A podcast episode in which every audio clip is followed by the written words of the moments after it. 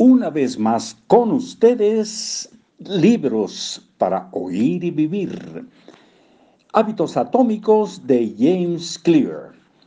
Con suficiente práctica es posible seleccionar las señales que predicen ciertos resultados. Sin pensar conscientemente en ello, de manera automática, el cerebro codifica las lecciones aprendidas por medio de la experiencia. No siempre podemos explicar qué es exactamente lo que el cerebro está aprendiendo, pero el aprendizaje está sucediendo todo el tiempo y la habilidad para notar las señales relevantes en una situación determinada es el fundamento de todos los hábitos que tenemos. Solemos subestimar todo lo que nuestro cerebro y nuestro cuerpo pueden hacer sin que intervenga el pensamiento. Tú no le dices a tu cabello que crezca, ni a tu corazón que lata, ni a tus pulmones que respiren, ni a tu estómago que digiera. Y, sin embargo, tu cuerpo controla todas estas funciones y más con el piloto automático.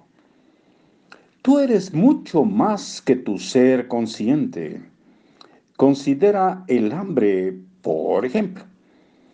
¿Cómo sabes cuando tienes hambre? No necesariamente tienes que ver una galleta en la mesa para darte cuenta de que es hora de comer. El apetito y el hambre están gobernados por el cerebro de manera inconsciente. Tu cuerpo tiene una variedad de circuitos de retroalimentación que gradualmente envían señales de alerta cuando es el momento de comer otra vez. El tiempo que sigue en la pista de lo que sucede a tu alrededor y dentro de ti. El anhelo puede iniciarse gracias a las hormonas y los químicos que circulan a través de tu cuerpo. De pronto sientes hambre aunque no estés seguro de, qué fue, lo que provocó la sensación. Esta es una de las más sorprendentes características de nuestros hábitos.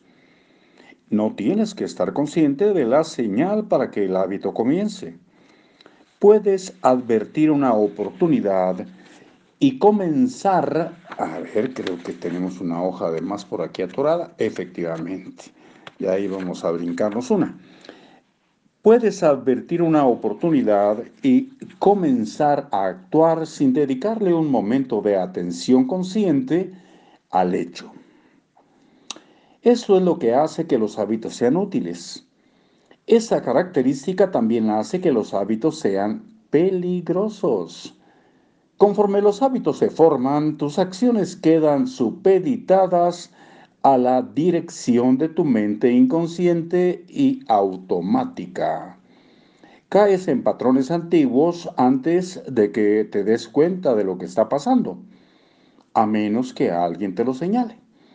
Puede que no te des cuenta de, lo, de que te cubres la boca con la mano cada vez que te ríes de que te disculpas antes de hacer una pregunta o de que tienes el hábito de completar la última parte de las oraciones de las personas con las que hablas.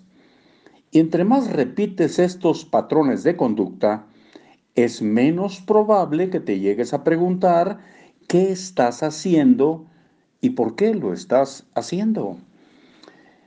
Una vez escuché una anécdota acerca de un vendedor de una tienda departamental que había sido instruido para que destruyera con unas tijeras las tarjetas de regalo de los clientes, una vez que hubieran gastado todo el saldo.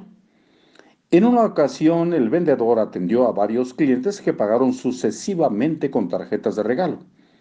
Cuando atendió al siguiente cliente, el vendedor pasó por la máquina la tarjeta de crédito con la que le pagó. Tomó las tijeras y la cortó en dos, totalmente en automático, sin siquiera voltear a ver al cliente que lo miraba azorado. Hasta mañana. Gracias.